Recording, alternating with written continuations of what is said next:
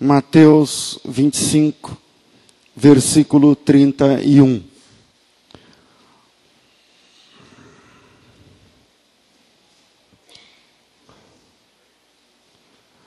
Amém, irmãos? Diz assim o texto.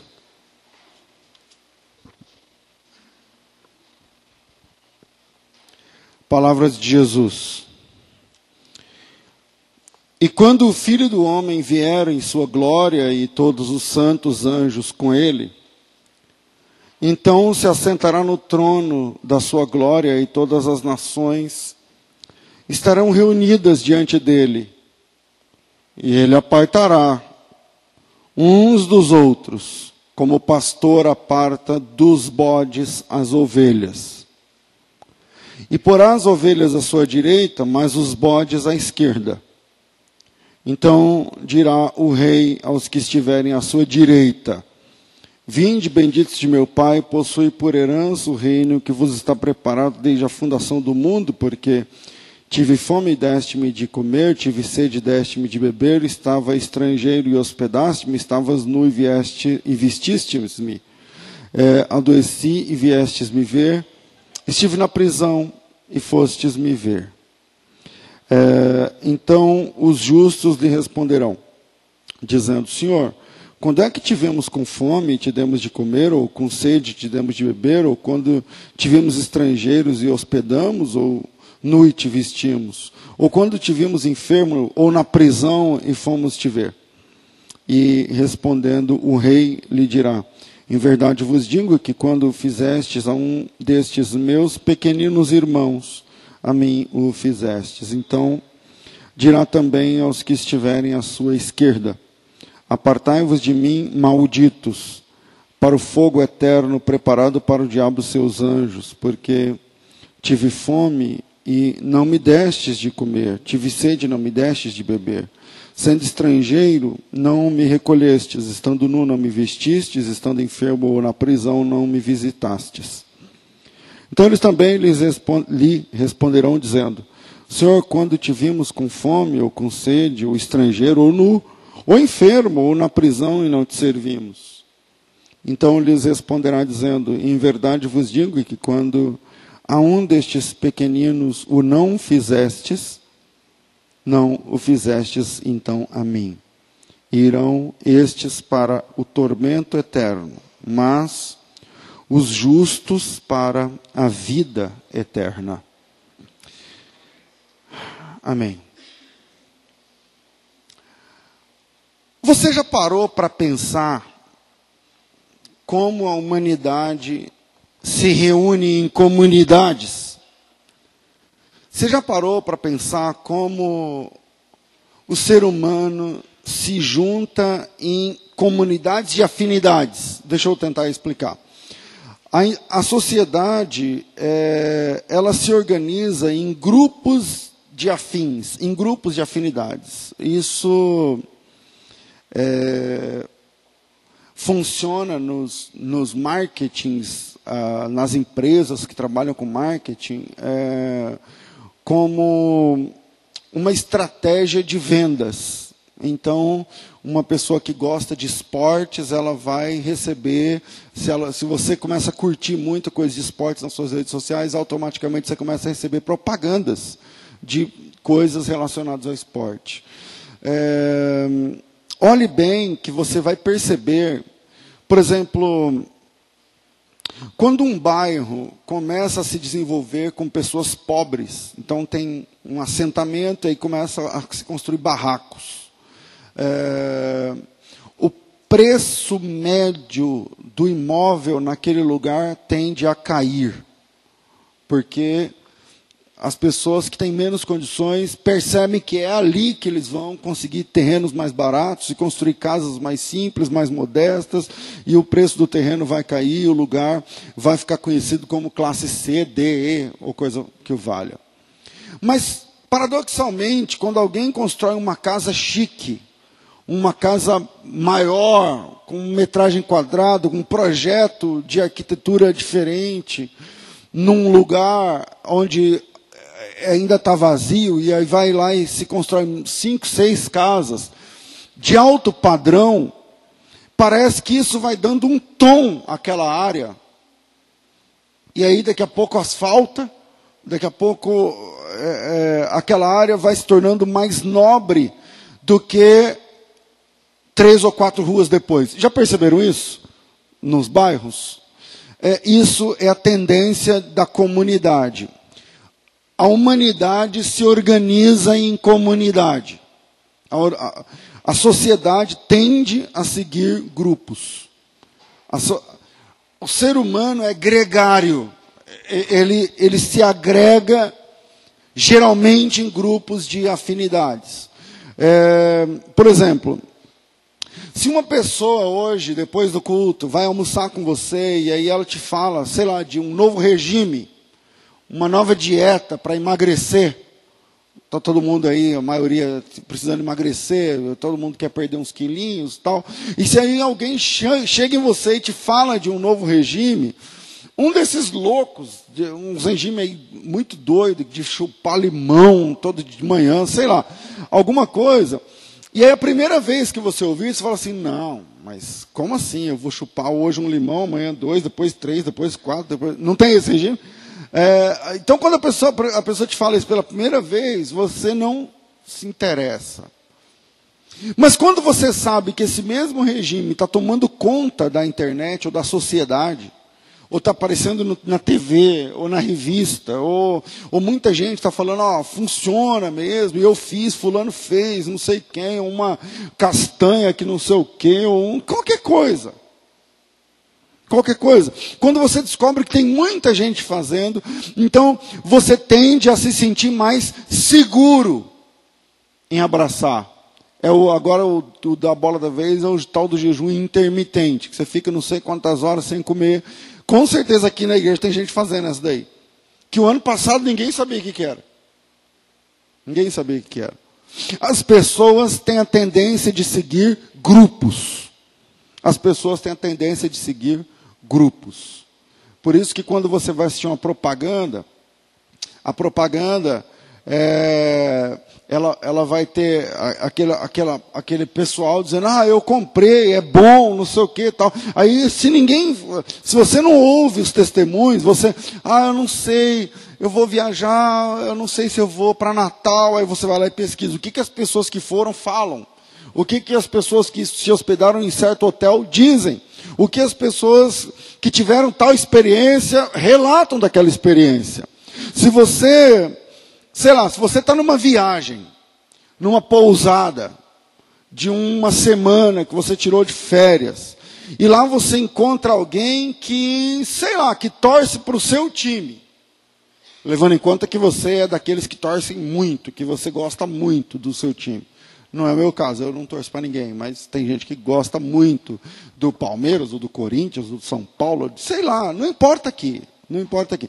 Mas você está na pousada e você encontra alguém que torce muito para o mesmo time que você, ou que tem a mesma ideologia política que você, por exemplo, ou a mesma religião, por exemplo, ou se ele junta esses três. Então ele tem a mesma religião, torce para o mesmo time e tem a mesma ideologia política. É de esquerda e você é de esquerda, ou é de direita e você é de direita. Bom, as chances são que vocês farão uma amizade e que você tende a gostar mais dessa pessoa do que alguém que apenas torce para o seu time, ou apenas gosta da sua ideologia política, ou apenas se identifica com a sua religião. As chances são que a pessoa que preenche mais requisitos, elas você se agrega a elas e você, na hora do almoço, você fala assim para tua mulher ou para teu marido, você diz assim: Nossa, parece que eu conheço ele há tantos anos. Porque você, as barreiras caem. As barreiras caem. Então você está num outro país, por exemplo, é, e aí você está num, num restaurante com a tua mulher, almoçando, jantando, você está lá na Itália, sei lá. É horrível o italiano, eu não sei quem já teve na Itália. É, é, muito rápido. A gente pensa que a gente sabe, porque é meio parecido, porque é uma língua latina, não sei o quê, mas é, é, vem também do latim igual o português, tal, mas, mas não, é, não tem nada a ver, é, é, outra língua e tal. E aí, quando você vê alguém falando português, você já fala, ah, estou em casa, vamos almoçar junto, porque nós tendemos a nos, reuni a nos reunirmos em comunidades. O senso de comunidade é uma realidade para todos nós. Uh, as pessoas se sentem mais seguras se relacionando com pessoas que têm a mesma afinidade. Percebendo isso, foi que lançaram, sei lá, 10 anos atrás, talvez mais, é, os grupos de compras. Os grupos de compras, tipo Peixe Urbano, tipo. Tinha outro que era grande, como chamava? Grupom. Que você chega e fala assim: ó, tal restaurante, tanto. Aí você fala, ah, você nunca iria naquele restaurante. Mas você olha lá e fala assim, nossa, 40 reais e tem 300 pessoas que já comprou, eu vou comprar também. Eu vou comprar também. E falando, já que eu estou tocando nesse assunto, quais são as suas comunidades? Quais as comunidades com as quais você se identifica? Quais comunidades você faz parte? Por exemplo, a comunidade dos jogadores. Pode ser jogador de futebol, de voleibol, de, sei lá, dominó, baralho. Não sei, tem viciados nessas coisas. Videogame. Eu acompanhei um casal que quase deu separação por causa do videogame. Vocês podem não acreditar, crentes. Quantas comunidades você faz parte? Torcedores. Não, não jogo nada, mas torço para o Palmeiras, que é uma beleza. Ou para o Corinthians. Ou para o, sei lá, pra, times, por exemplo. Qual comunidade você faz parte? Dos politizados. Tem aqueles caras que você chega perto dele, ele vai falar da política, ele vai falar do Temer, vai falar, vamos falar da política recente, da Dilma, do Lula, do Temer, do Bolsonaro, não sei o que lá. E aí, em cinco minutos, ele já se identifica.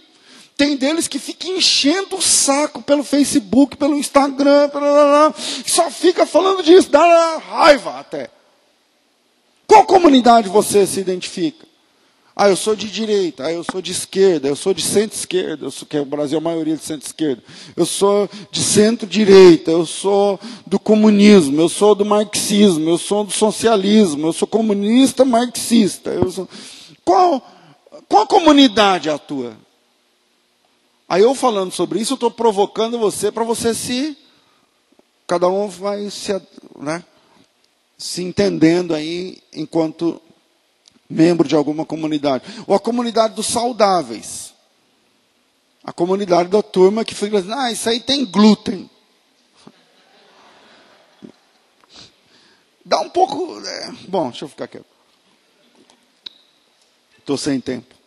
Então, a comunidade dos, da turma da academia, das lutas, ou das academias, ou dos regimes, ou dos exercícios, ou do, do, da, da bicicleta de manhã, ou da corrida, ou da. Enfim, comunidades. Comunidades. Dos colecionadores. Um homem em suas comunidades. Existem muitos grupos muitas possibilidades, muitas opções de se segmentar a vida. Multidões se organizam por afinidades. Estou me fazendo entender, irmãos? Mas que multidão é a tua? Existem muitas opções e possibilidades para seguir a vida baseada em comunidades e afinidades. E o que eu estou tentando mostrar é que as pessoas se organizam em multidões que se reúnem em torno de algo em comum. É, a verdade escatológica, que é o que nós lemos hoje aqui em Mateus, e eu vou deixar os três pontos rápido por causa do tempo, e a culpa é minha, é que a realidade escatológica última é que todas essas comunidades ou afinidades se afunilarão e diante de Deus no último dia haverão apenas dois grupos: um à direita e um à esquerda do Senhor. E não importa qual é a tua comunidade, não importa qual é a tua afinidade, Não importa qual é o teu time. Não importa quais são os seus gostos. Nesse afunilamento, tu estarás à direita ou à esquerda do mestre. Não tem outro, não tem outra opção. Então eu vou deixar três pontos para a gente pensar sobre isso. Primeiro, diante de Deus haverão apenas duas multidões. O mundo está organizado em etnias, mas diante de Deus são só duas opções. O mundo está organizado em línguas, costumes. O mundo está organizado em tribos. O mundo está organizado em cores da derme, da pele. O mundo está organizado em tipos de cabelo. O mundo está organizado em línguas, idiomas. Mas diante de Deus haverão apenas duas multidões. E eu vou estar em uma delas. Você vai estar em uma delas. Não importa quais são suas comunidades, suas tribos, suas afinidades, seus gostos, mas diante de Deus haverão dois grupos. A Bíblia trabalha essa verdade, apoiando essa realidade em vários textos para que ninguém corra o risco de ficar desavisado. Por exemplo, eu escolhi trabalhar Mateus 25, mas não podia ser qualquer outro livro da Bíblia vai trabalhar com essa realidade. Por exemplo, já que eu escolhi Mateus 25, 31 em diante, veja a estrutura de Mateus 25. Quando nós lemos Mateus 25, o versículo 31, eu li do 31 até o final, que é até o 46, aí já é o versículo 26, depois já é o versículo 26. Então, Mateus 25, eu li do 31 até o final. Mas Mateus 25 finaliza um capítulo do 31 em diante, finaliza um capítulo que se presta exatamente a trabalhar essa realidade. Se não vejamos, esquece o assunto do Mateus 25, 31. Vamos lá no começo. Mateus 25, 1. Qual a história que ele conta? As dez virgens. As dez virgens se dividem em dois grupos: cinco prudentes e cinco imprudentes. Cinco tipificando salvos, cinco tipificando perdidos. Dois grupos. Depois, na sequência, ele fala sobre os talentos. Ele dá dez para um, não, cinco para um, dois para outro, né? Três para outro. Três pessoas que se afunilam em dois grupos. Um grupo, ouve, vinde benditos de meu Pai, esse é formado de duas pessoas. E outro grupo é formado do Apartai-vos de mim, que esse é formado pelo cara que enterrou o talento. Termina em dois grupos.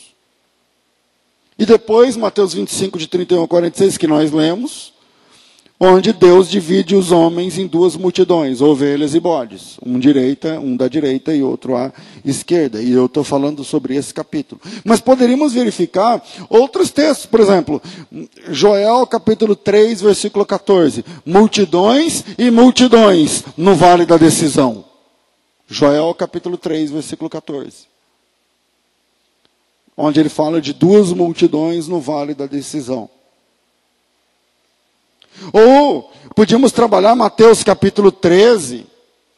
Mateus capítulo 13, versículo 25. Ah, acompanha aí na Bíblia. Mateus capítulo 13, a realidade do afunilamento da humanidade em dois times. Mateus capítulo 13, versículo 25. É, bom, aqui vai ser a parábola do trigo do joio. 24 em diante. O reino dos céus é semelhante. O trigo e o joio, eu não vou ler por conta do tempo. Jesus conta a parábola em seis versículos, talvez sete. 24, 25, 26, 27, 28, 29 e 30. Seis versículos, sete versículos. E aí, os discípulos no 36, a parábola vai do 25, do 24 ao 30. No 36, os discípulos ainda não entenderam. Aí eles falam assim: Senhor, é, explica para a gente a parábola do, do deixa eu ver aqui. É, e tendo Jesus despedido da multidão, foi Jesus para casa. E chegando em casa, ao pé dele, os seus discípulos, disseram: Explica-nos a parábola do joio no campo. E aí Jesus vai explicar a parábola do joio. O que semeia, a boa semente, semente é o filho do homem. O campo é o mundo, a boa semente são os filhos do reino, o joio são os filhos do maligno. Dois times. O, o inimigo que semeou é o diabo, a ceifa é o fim do mundo, e os ceifeiros são os anjos. Assim como o joio é colhido e queimado no fogo, assim será na consumação do século. Mandará o filho do homem e os seus anjos, e eles colherão o, no, do seu reino tudo que causa escândalo e os que, os que cometem iniquidade, lançá-los na fornalha de fogo e haverá pronto ranger de dentes. E os justos resplandecerão, resplandecerão como o sol. Então, quer dizer, dois times. Está claro aí para vocês? Ou podíamos, já que a gente está em Mateus 13, 40 e alguma coisa, podíamos ser 13, 47. O reino dos céus é uma rede lançada ao mar que traz para o barco toda a qualidade de peixes. Peixes bons e peixes ruins. Tem peixe que presta e peixe que não presta. O reino dos céus, olha que interessante, o evangelho, o reino dos céus, é uma rede lançada ao mar. Quando a Bíblia fala de mar, é o mundo. Que busca e traz para o barco um montão de peixe. Nesse montão tem peixe que presta e peixe que não presta. Mas fala assim, pastor, mas beleza, e o barco é o quê? Bom, o barco é, é a agência do reino de Deus. O, o reino é a rede lançada ao mar que traz para o barco. E aí, no barco, tipo, aqui é o barco. Vocês foram alcançados pela rede que é o Evangelho. Mas é, é possível que, que tenha pessoas, eu estou falando teologicamente, não moral, moralmente, mas eu estou falando espiritualmente, que prestam e que não prestam, que serão deferidos ou indeferidos que é Mateus, capítulo 13. Eu falei 47 de corte, deixa eu ver aqui. É, igualmente o reino dos céus é semelhante a uma rede lançada ao mar que apanha toda a qualidade de peixes. Estando cheia a rede, puxam para a praia e assentando apanham os, para os cestos. Os bons e os ruins lançam fora. Assim é na consumação dos séculos. Virão os anjos separação, e separarão os maus dos justos. Dois times. Dois times. Ou Apocalipse capítulo 20, versículo 11, muito embora Apocalipse 20, 11 focaliza mais a multidão dos perdidos. Porque ali trata do juízo do grande trono branco. E vi um trono branco e o que estava sentado sobre ele, deixa eu lembrar, deixa eu lembrar, não, deixa eu abrir aqui, e o que estava sentado sobre ele, de cuja presença fugiram os céus e a terra, e não se achou lugar para eles. E abriu-se, deixa eu ver se estou falando certo, peraí. aí.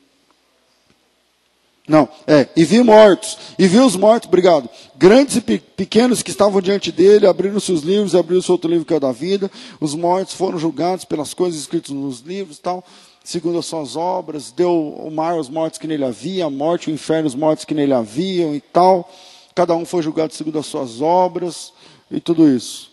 Olha aqui para mim. Não interessa é, quantos ou quais são os grupos de afinidade que você participa aqui. Tudo isso vai afunilar.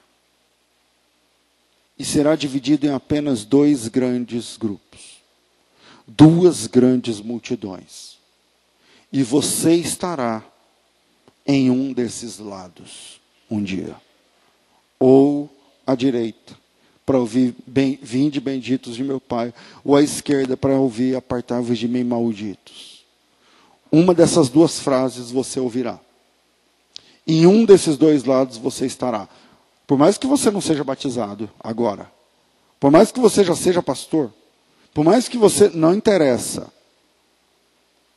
Nós nos reunimos e nos identificamos em grupos de afinidades, mas um dia haverão apenas dois grupos. Não importa qual é o, o tanto que tem na tua conta no banco, não interessa. Não interessa, mas não interessa mesmo. Tem uma música antiga, vocês sabem que eu gosto de música antiga, antiquíssima na verdade, do hum, Esteves Jacinto, eu estou falando da década de 70, que diz assim: é, o, o homem pode ser famoso no mundo inteiro, ter muitos amigos e muito dinheiro, mas quando morrer nada pode levar. Quem, alguém lembra dessa? A multidão o levará até o cemitério e de lá para frente o caso é mais sério, não terá ninguém para o acompanhar. Sabia que depois da morte segue-se o juízo, não se preparou quando era preciso. E vai. É, não importa quanto você tem no banco, quanto você tem na conta, no fim haverão dois grupos. E você vai estar em um deles. Até como cristãos, nós temos a tendência a nos organizar por afinidades. Que multidão você faz parte? Vamos falar teologicamente? Ah, tem os calvinistas e os arminianos. Aí calvinista automaticamente não gosta de arminiano. Arminiano, tudo crente. Arminiano automaticamente não gosta de calvinista. É, porque você é, porque você não, ah, quase não se considera irmão. É ou não é?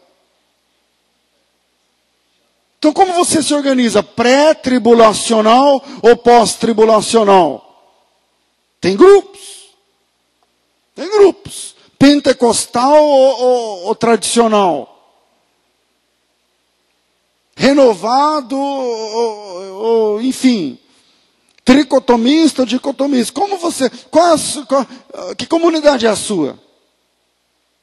E a gente tende a descartar aquilo que a gente não faz parte, mesmo que a pessoa nunca parou para estudar o outro lado. Ou vamos falar ministerialmente para a coisa pegar mesmo na, na gente. É, para não ficar só uma coisa conceitual, para ser uma coisa na prática, por exemplo. Então, qual que é a tua turma no ministério? A minha turma é a oração. Então vamos lá, turma da oração, então eu sou da oração, então eu falo mal de todo mundo que não ora na igreja. Só que eu também não canto nem evangelizo, porque é outra turma. Já perceberam?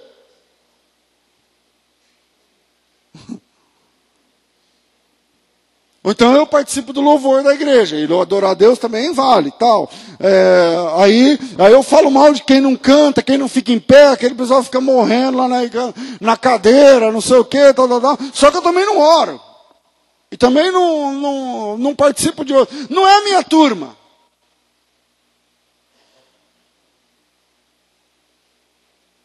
Ou então eu sou da, da turma que carrega o piano da manutenção ou da limpeza, ou da... aí eu critico quem suja, eu, eu falo mal de quem é folgado, eu anatematizo quem, sei lá, chega atrasado tal, só que eu também não participo de mais nada, não faço mais nada, porque não é minha turma. Agora eu não é assim.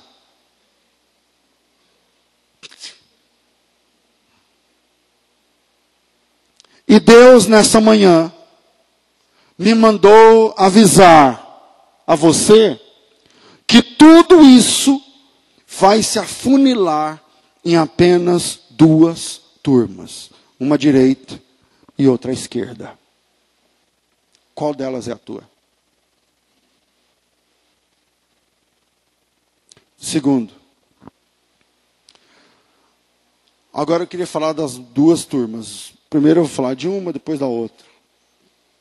A multidão de salvos é a multidão que teve experiências pessoais com Jesus. A multidão de salvos é aquela que teve experiências pessoais com Jesus. Abra a Bíblia, mas abra mesmo. Abra a Bíblia, em Apocalipse capítulo 7. Porque eu vou ler, mas são muitos detalhes, vale a pena você estar com o texto aberto aí na mão e não apenas me ouvir. Apocalipse capítulo 7. Nós temos aí uma pista de uma das duas multidões. Uma pista de uma das duas multidões. Diante de Deus haverão quantos grupos? Dois. E você vai fazer parte de quantos grupos? Um. Um dos dois. E aqui a gente tem uma lupa para a gente colocar e ver com calma um dos dois grupos.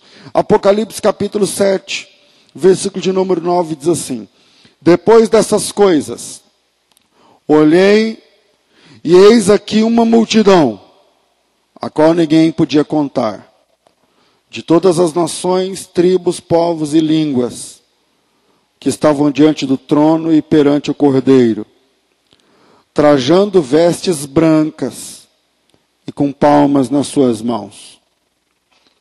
E clamavam com grande voz, dizendo: Salvação ao nosso Deus que está sentado no trono e ao Cordeiro. Aleluia.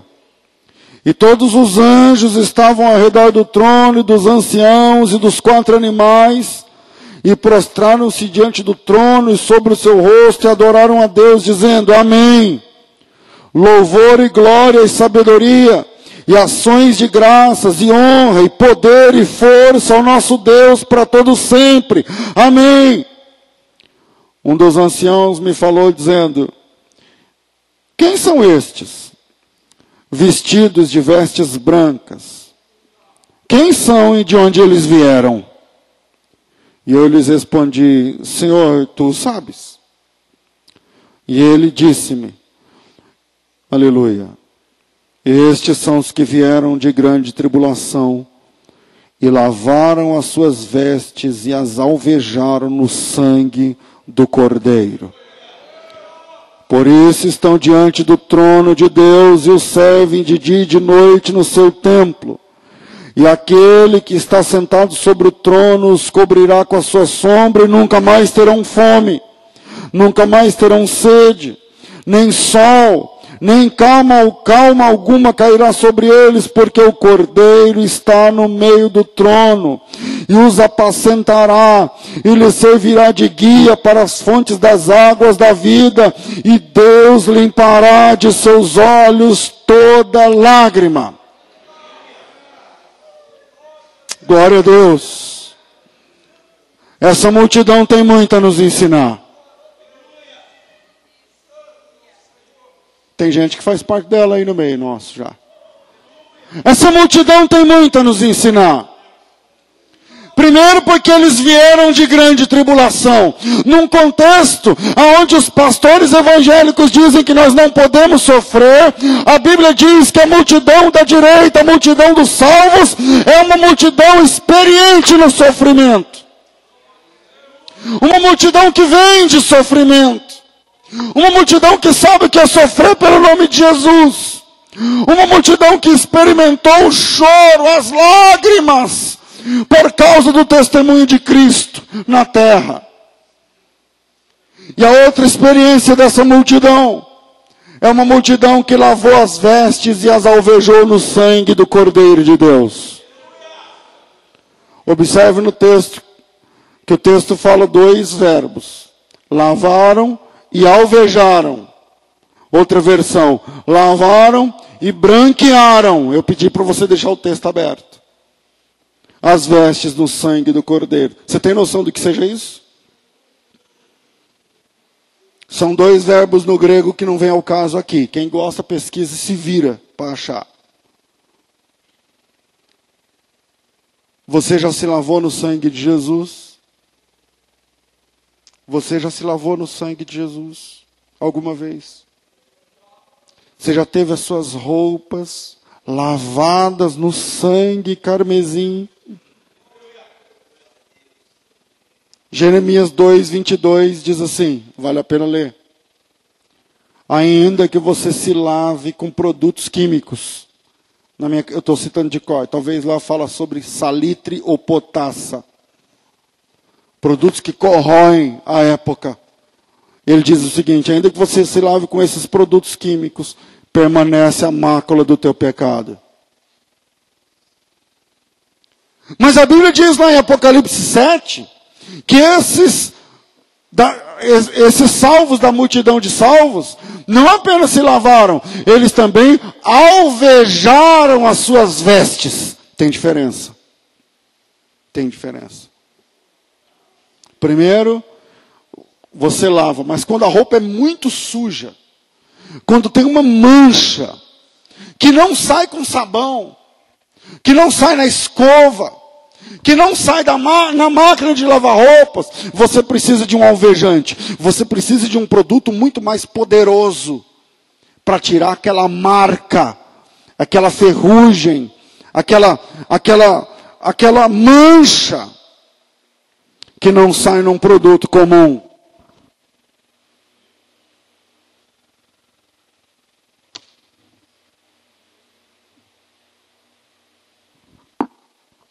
que não sai num, num produto comum.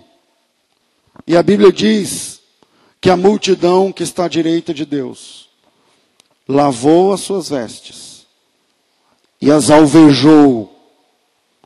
Outra versão, branqueou no sangue do cordeiro. Vem comigo. Não se alveja roupa suja. Você não pega uma roupa que tem mancha e fora a mancha ela está suja de terra porque o menino jogou bola e você põe ela direto no alvejante. Primeiro você lava. Depois que ela estiver limpa, tem uma mancha cujo o sabão, cuja força do sabão não teve poder para tirar. Então você precisa de um produto mais poderoso. Mas primeiro você lava. E depois você alveja a roupa. Não se alveja uma roupa suja. Primeiro você tem uma experiência de lavar, uma lavagem. Mas existem sujeiras que não saem facilmente. E eu espero que o Espírito Santo esteja traduzindo essa mensagem para você.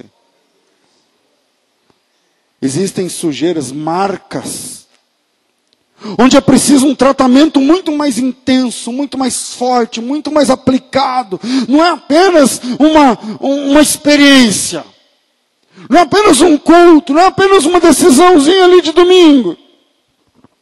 E a multidão dos salvos, a Bíblia diz que essa multidão passou pela experiência de lavar e depois passou a experiência de alvejar as suas vestes no sangue do Cordeiro de Deus. Mas isso não é só para quem canta, ou não é para quem só canta.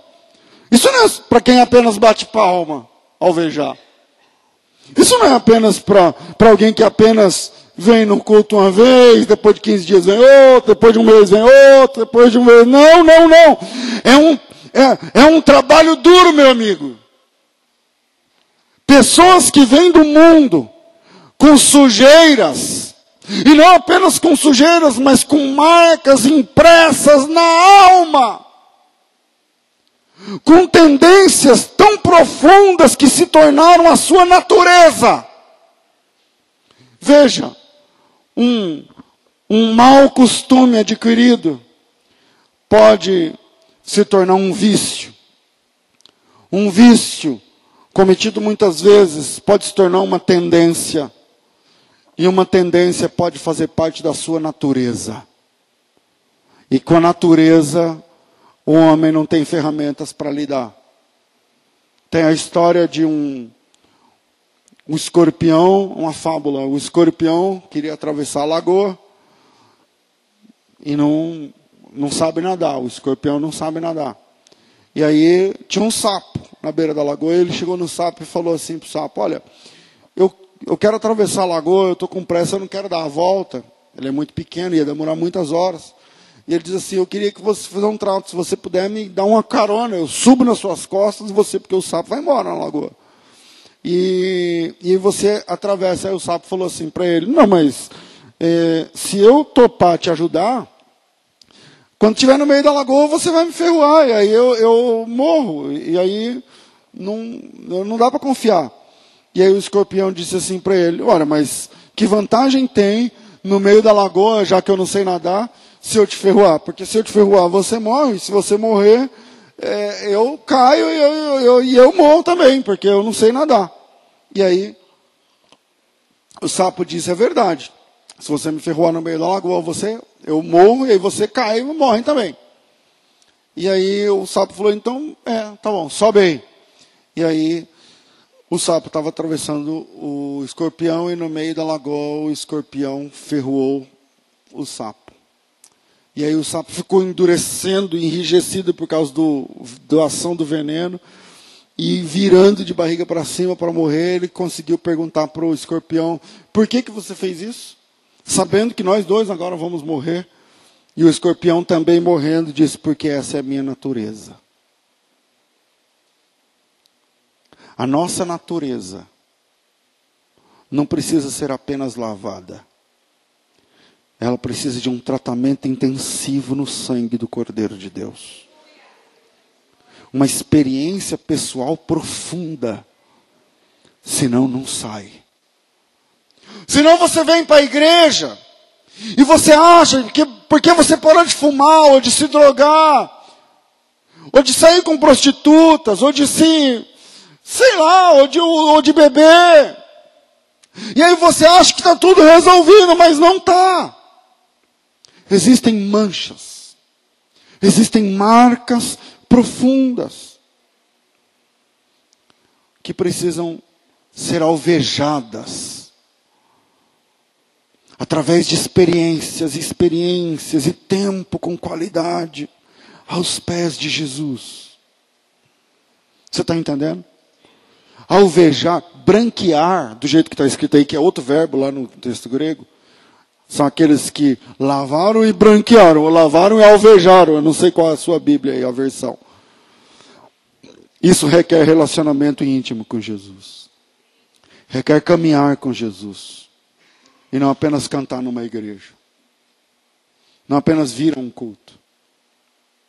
Não é apenas receber orações no pé do púlpito depois de um culto. Não é apenas vir ao culto uma vez e de vez em quando. Não é apenas cantar de vez em quando.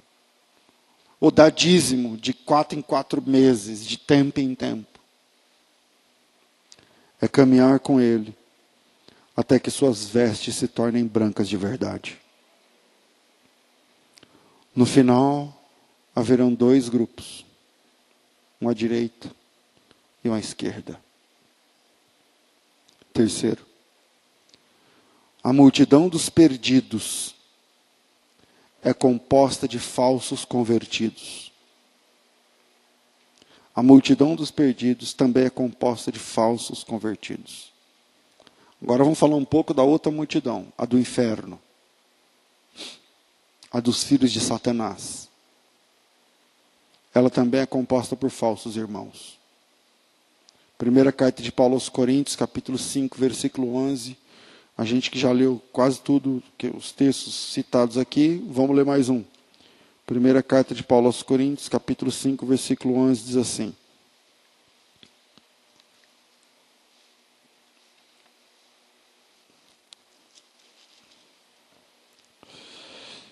Mas agora vos escrevi para que vocês não se associem com aquele que, dizendo ser irmão, for devasso. A palavra devasso é por nós do grego, daí vem pornografia. Aquele que dizendo ser irmão, ele fala que é irmão, mas na verdade não é. Dizendo ser irmão, for devasso, ou avarento, ou idólatra, ou maldizente, ou beberrão, ou roubador, com tal nem ainda o comais. Pode existir irmão batizado nas águas, tomando ceia, que levanta a mão, que canta, que prega, que ora, que não sei o que, que abraça a gente mas que é devasso, existe.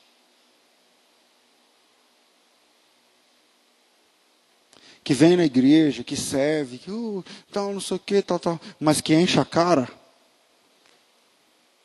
Vocês acham que tem ou não? Tem. Esse é de Satanás. Esse é a turma da esquerda.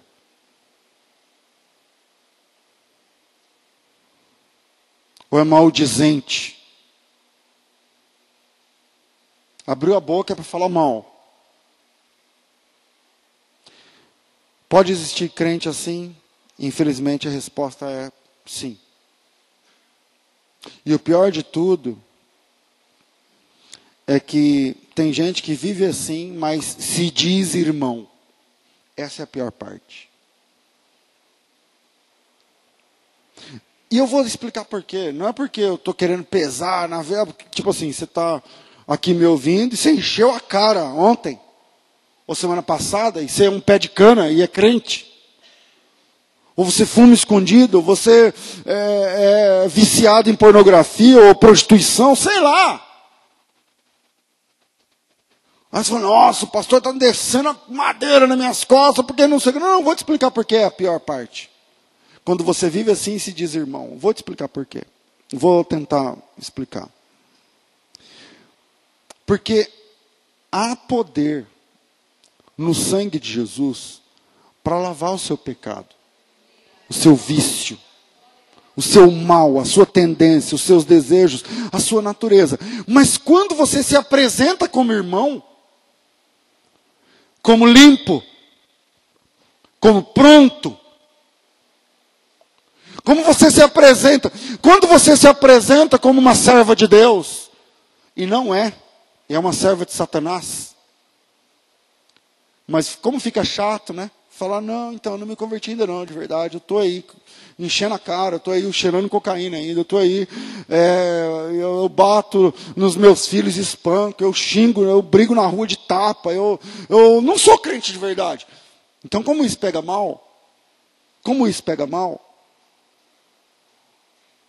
Aí você fala, não, eu sou, eu, eu sou uma benção, nossa, eu era, eu era isso, isso, isso e aquilo. Mas na verdade você é tudo aquilo ainda. Só que você se apresenta como se você fosse transformado. Por quê? Porque sai mais barato. Porque você vai me enganar.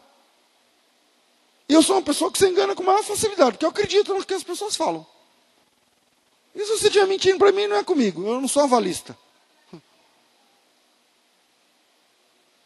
Então, porque é, gente que vive assim é a pior de todos porque é, ele se apresenta como irmão, ou ela se apresenta como irmão, se apresenta como limpo, paga de limpinho, de crente, de homem de Deus, de mulher de Deus. Só que quem faz isso está fechando a porta para a ação, retornando lá em Apocalipse, alvejante do sangue de Cristo. Então você conseguiu parar de fazer um monte de coisa que as pessoas viam.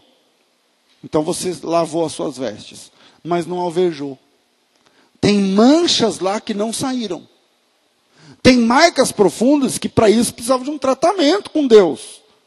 E eu não estou falando de campanha, de sete dias de Não, não, não. Estou falando de intimidade com Cristo. Mas você não tem intimidade com Cristo, só com a igreja. E aí a igreja não tem resposta para suas manchas, irmão. Eu não tenho resposta para suas manchas, irmão. Só o cordeiro. Porque isso se trata no sangue do cordeiro de Deus. Porque o sangue do cordeiro tira o pecado do mundo. Mas quando você se apresenta como uma irmã, tá, que está tudo certo. Quando você se apresenta como um irmão, você fecha a porta. Falei puxado porta agora. Você fecha a porta para essa para que essa obra se complete. Eu estou me fazendo entender? Pastor, mas é, pastor, eu não sei, eu acho que para mim não tem jeito, eu vou ter que conviver, esse é o meu espinho na carne. Espinho na carne não é pecado com que Deus autoriza. O espinho na carne não são pecados que Deus autoriza. Que Deus diz assim, ah, ficarão de fora os adúlteros. Mas nesse caso, o cara não larga, então esse é o espinho na carne. Você está de brincadeira? Ficarão de fora os bêbados. Mas o cara não consegue parar de tomar pinga, né? Então, coitado. Esse é o espinho na carne. Ele fala, então, pastor, eu sou uma benção na igreja, só que o meu espinho na carne é a 51. Não é. Você está errado. Deus não tem exceções. Deus não faz concessões, nunca fez. Você imagina que vai fazer só para você, no mundo inteiro? Então, no mundo inteiro, Deus falou, ficarão de fora os que não. Peraí, peraí, peraí. Tem um lá de Campinas. Não vai, irmão. Não vai. O sangue de Jesus tem poder para lavar o seu pecado, a sua tendência, a sua natureza e as manchas mais profundas nas vestes que você tem. Mas ele não obriga você a ser lavado. Vira uma página, a gente está em Coríntios 5, Coríntios 6, versículo 9. Não erreis. Os injustos não hão de herdar o reino de Deus. Ou não sabeis que os injustos. Eu falei, não erreis, não é isso. Não sabeis que os injustos não herdaram o reino de Deus? Não erreis. Nem os devassos, nem os idólatras, nem os adúlteros, nem os efeminados, nem os sodomitas, nem os ladrões, nem os avarentos, nem os bêbados, nem os maldizentes, nem os roubadores herdarão o reino de Deus. E é o que algum de vocês foram no passado, mas haveis sido lavados, haveis sido santificados, haveis sido justificados em nome do Senhor Jesus pelo Espírito do nosso Deus. Há poder no sangue de Jesus para lavar gente suja? Sim. Há poder no sangue de Jesus para alvejar roupas imundas? Sim. Há poder no sangue de Cristo para branquear naturezas, marcas profundas, horríveis na sua alma? Sim. E eu sei disso, porque ele já fez isso comigo uma vez. E se eu abrir a oportunidade aqui para alguns irmãos, começa a ficar de pé alguns falando, eu sei disso porque aconteceu comigo uma vez. Outro vai, eu sei disso porque eu era assim e agora não sou mais. Eu sei disso porque eu fazia isso e agora não faço mais. Eu sei disso porque é assim. E eu sei disso porque diante dele, lá em Apocalipse capítulo 7, toda aquela multidão de salvos teve a experiência de ter as vestes branqueadas e alvejadas, e não é uma pessoa ou duas pessoas, não. Lá tem gente, diz o texto, de todas as tribos, de todas as línguas, de todos os povos, de todas as nações e de todos os tempos. Com você não seria diferente. Mas para que você seja limpo, é preciso se entregar. Para ter as vestes alvejadas, é preciso se despir diante dele e entregar as vestes para ele. Como é que eu vou alvejar uma mancha na calça em mim que eu não paro de usar? Dá? Não dá. Eu vou ter que abrir minha braguilha, eu vou ter que tirar meu cinto, tirar minha calça. Me desnudar diante daquele que tem poder para me limpar. Para ter as vestes limpas, as manchas resolvidas. Você precisa se despir diante daquele cujo sangue é branqueador. Aleluia. É preciso se entregar. É preciso arrancar tudo. É preciso ficar nua. Nu. É preciso abrir o jogo. É preciso mostrar a sujeira. É preciso clamar com, por mudança. E sabe por que isso não acontece em muitos lugares, em muitas vidas? Não é porque o sangue de Cristo não é poderoso, mas é porque você não tira as vestes e entrega para Ele. Não é porque Deus não tem poder no teu caso. Ah, mas no meu caso, pastor, já faz 37 anos que eu tenho esse vício. Não, não, não. Não é por isso. É porque você não se desnuda diante dele. É preciso abrir o jogo. A marca da multidão dos perdidos é que, na verdade, eles não tinham relacionamento com Jesus intimidade com Jesus. A gente se desnuda diante de quem a gente tem intimidade. A gente tira a roupa diante de quem a gente tem intimidade. E se você não tem intimidade com Cristo, você vai entrar nesse culto, ouvir essa palavra e vai embora. E voltando aqui no domingo que vem ou não, ou na terça, ou na quinta, ou na sexta, não interessa.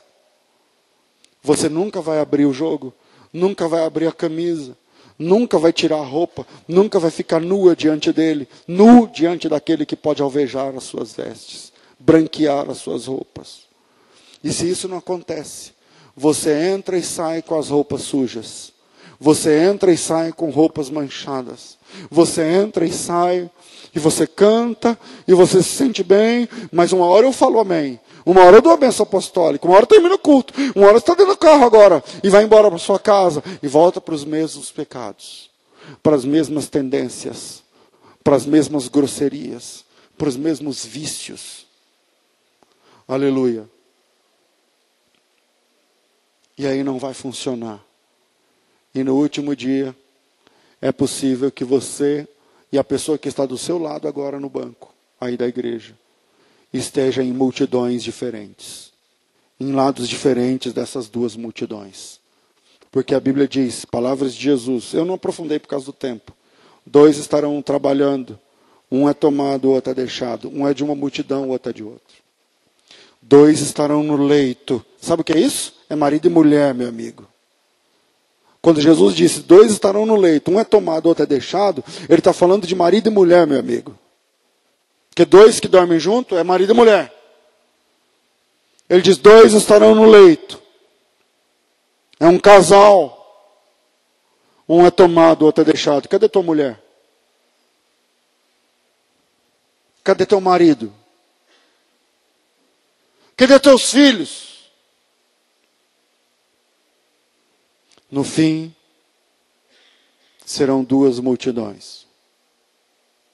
E você ela, ele, eles, vai estar em uma ou em outra. Não tem mais repescagem, irmão. Então está na hora de parar de palhaçada e cair diante dele de joelhos, dizendo: Senhor, por favor, me ajuda.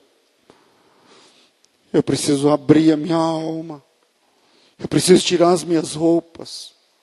Eu preciso revelar as minhas manchas. Eu preciso mostrar minha sujeira e dizer: não é tudo, não, Senhor. É aqui, ó, a área onde eu preciso de tratamento. Não é tudo, não. Eu já canto, eu já louvo, eu já sinto a tua presença, eu já entendi. Não é muito, não, mas é aqui, ó. É aqui onde eu tenho fraqueza, é aqui onde eu sou fraca. É aqui onde eu preciso de ajuda.